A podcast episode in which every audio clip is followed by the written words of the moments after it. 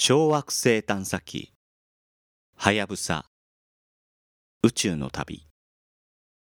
6探査機が行方不明になってしまった。このような事態が起きた場合改めてミッションを終了するのが普通だ。チームのメンバーは希望を失いかけていた。しかし川口教授は60から70%の確率で見つかる。と言った。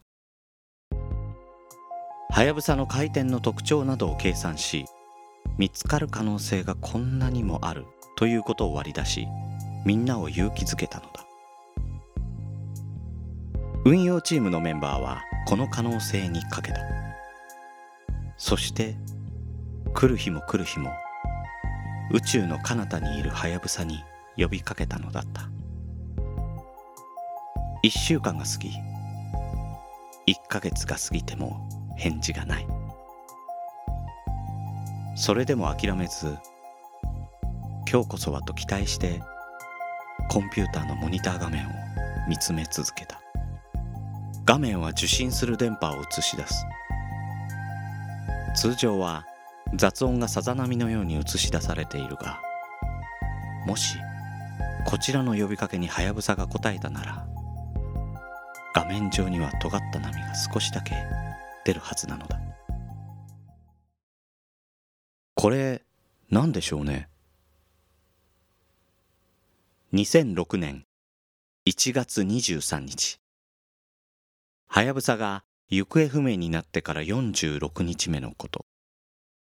コンピューターの画面を見つめていた一人のスタッフが言った。画面には雑音の波に混じって一本だけ突き出た波が映っていた。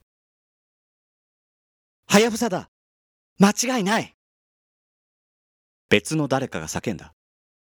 それは確かにはやぶさが発した信号だった。はやぶさは息を吹き返し、ここにいるよ、ということを地球に伝えていたのだった。極端に弱くなったり、少し強くなったり電波は一定の周期で強度が変化していた。それは海の中で溺れるハヤブサが浮かんでは沈み沈んでは浮かび必死に手を伸ばして助けを求めているかのようだった。ハヤブサは傷だらけの状態だった。山で遭難して何日も気を失っていた人が奇跡的に助けられて病院に運ばれこれから手当てを受ける。見つかった時はまさにそんな状態だった。治療はまず体の状態を尋ねることから始められた。管制室では弱い電波でも更新できる1ビット通信を用いはやぶさの健康状態を少しずつ聞き出していった。これによってはやぶさはとんでもない姿勢で回っていることが判明した。どうやら横向きになっているらしくそのせいでアンテナがきちんと地球を向いていないようだった。はやぶさには地球に電波を送る時に苦手な方向があるがちょうどそちらに向いていることも分かった。体の不調が分かったらその不調の原因を取り除くのが治療の2番目の手順だ。つまりはやぶさの場合は姿勢を立て直すことが次の手。これには前にも試されたイオンエンジンの燃料であるキセノンガスを生で噴射するという方法が取られた。今回はガスを吹くタイミングや何秒吹いて何秒後に止めるという操作をはやぶさが自分自身で行えるようコンピューターのプログラムを作って送信した。このようにしてキセノンガスの噴射を2ヶ月も続けた。はやぶさはやっと姿勢を安定することができるようになった。寝たきりだった病人が治療のおかげでしっかりと自分の足で立って歩けるまでになるように、はやぶさも2ヶ月後にはちゃんと地球の方向を向き、地球からの距離や動く速度も測定できるまでに回復していた。はやぶさが消息を絶った時宇宙科学研究所ははやぶさの地球への帰還を予定していた2007年から3年延長するという声明を発表したがそれには次のような一文も添えられていた。2007年初めまでに復旧できた場合はその時点からイオンエンジンを運転して2010年に地球帰還させる計画である。2007年初めまであまり時間はない。2006年3月にキセノンガス噴射で姿勢を立て直してから後管制室ははやぶさの本格的な復旧に向けて動き出した。2006年3月末から4月にかけては機内に残った漏れた燃料を乾かすためヒーターをつけて機体を温めた。6月には太陽光の圧力を味方につけて姿勢をコントロールする方法が編み出された。はやぶさの太陽電池パネルは常に太陽の方向を向いていなければ電力を作ることはできない。この先もずっと太陽の方を向くよう姿勢をコントロールする必要がある。そうかといってこれからもキセノンガスを姿勢制御に使っていたのではいつかガスも底をつき地球に帰ることができなくなる。そこでキセノンガスの使用量を減らす方法として太陽光の圧力を利用することが考えられたのだ。太陽光の圧力は地球の重力や空気抵抗に比べるとあまりにも小さいため地球にいると実感できない。しかし宇宙の空気のないところで太陽電池パネルを広げているはやぶさにとっては大きな力になる。実際この方法ではやぶさは姿勢安定に成功した。7月から9月にかけてはリチウムイオン電池の充電を開始した。扱いがとても難しく充電するにも細心の注意を払わなければならないリチウムイオン電池。もしうまくいかなければ電池が使えなくなるのはもちろんのこと。充電の失敗が他のトラブルを招く可能性もあった。そんな危険を冒してでも充電をしたのには理由がある。その時糸川のサンプルが入っているかもしれない資料採取容器はまだはやぶさの本体にあった。これを地球に届けるためには機関カプセルに移さなければならないがそれにはどうしてもリチウムイオン電池の電力が必要だったのだ。管制室にはスタッフが詰めて検討を繰り返し最良の方法を見つけ出した。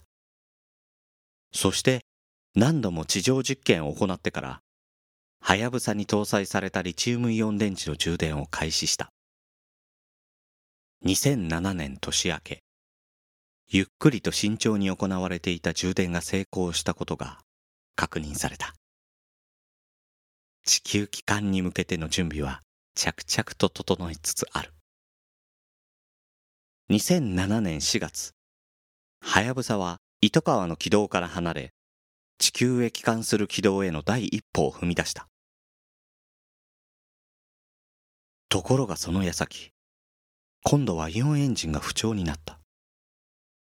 はやぶさには A B、C、D と全部で4台のイオンエンジンが搭載されている。しかし、そのうちの A は打ち上げ後すぐに不調が分かったため、ずっと B、C、D の3台を動かしていた。もともと最大で3台までしか同時に運転できないため、A が使えなくても問題はなかったのだ。ところが、いつしか C のエンジンも点火に手こずるようになっていたためこのエンジンも休ませていた。つまりこの時はやぶさはエンジンの B と D を動かしていたのだがそのうちの B が使えなくなってしまったのだ。残るは D だけ。仕方がない。管制室ではとりあえずこの1台を運転して先を急がせることにした。4月25日。はやぶさは D のみで地球機関への旅を再開した。その後の飛行は比較的順調だった。7月28日にはうまく点火ができず休ませていたイオンエンジン C の点火にも成功した。A も B も不調。ここ3ヶ月ほどは D だけで運転を続けていたが地球までの長い旅にはやはりどうしても2台のエンジンが必要だった。なんとか C を動かすしかない。管制室では検討を重ね様々な方法を試しその結果ついに C の点火に成功したのだ。この後しばらくは1台だけで頑張ってきた D を休ませイオンエンジン C だけを動かすことになる。ふるさとの地球を目指しはやぶさはひたすら加速し続けた。2008年はやぶさは大きな問題もなく航海を続け無事2009年を迎えることができた。2007年秋から2008年はイオンエンジンを止めてくるくると機体を回転させながら太陽の周りを回っていたのだが2009年2月4日再びイオンエンジンを動かすこととなった。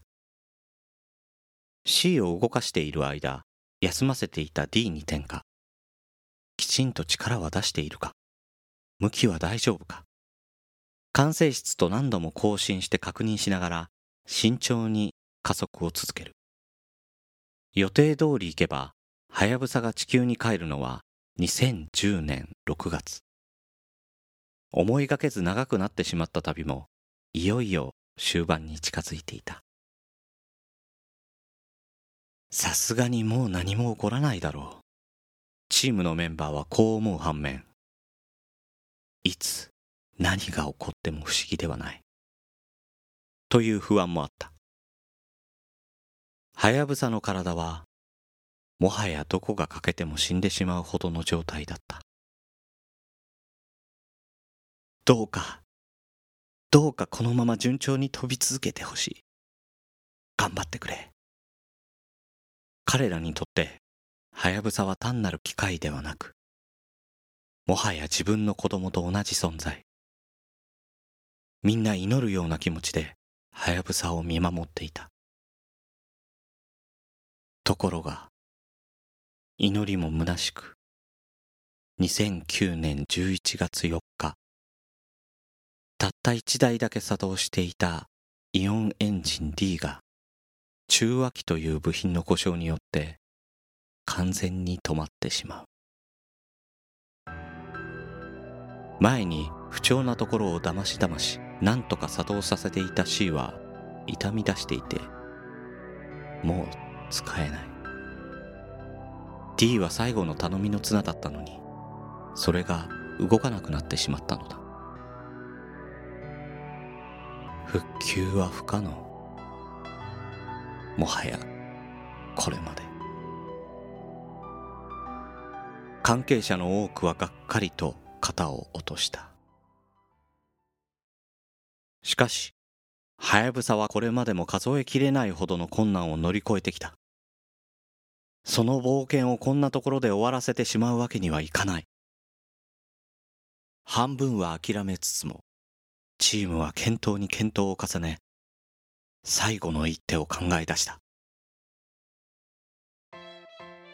それはイオンエンジンの部品を組み合わせて使うという方法だった。イオンエンジンは中和機という部品とスラスターと呼ばれる部品のペアになっている。つまりイオンエンジン A は中和機 A とスラスター A イオンエンジン B は中和機 B とスラスター B といった組み合わせだがこれを一旦ばらし別の組み合わせにして使おうというのだ。実は何かの時に使えるかもしれない。とイオンエンジンの担当者は部品同士をバラバラにしても使えるような電気回路をあらかじめ組み込んでいた。もしかしたらそれが役に立つかもしれない。調べてみるとイオンエンジンの中和機 A はエンジン自体を使っていないため新品同様。またイオンエンジンは中和機 B の故障で動かなくなってしまっていたがスラスター B は生きている。そんなわけで中和機 A とスラスター B を組み合わせるという方法が取られることになった。やってみなければうまく働いてくれるかどうかはわからない。しかしためらいの余地はない。もうこれしか方法は残されていないのだ。管制室からはやぶさに指令を送り部品の配線を操作。試験的な点火を試みる。タッフ一同息を飲む。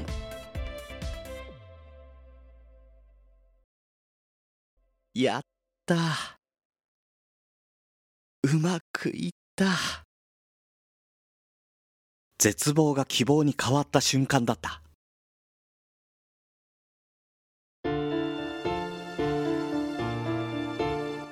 朗読の時間。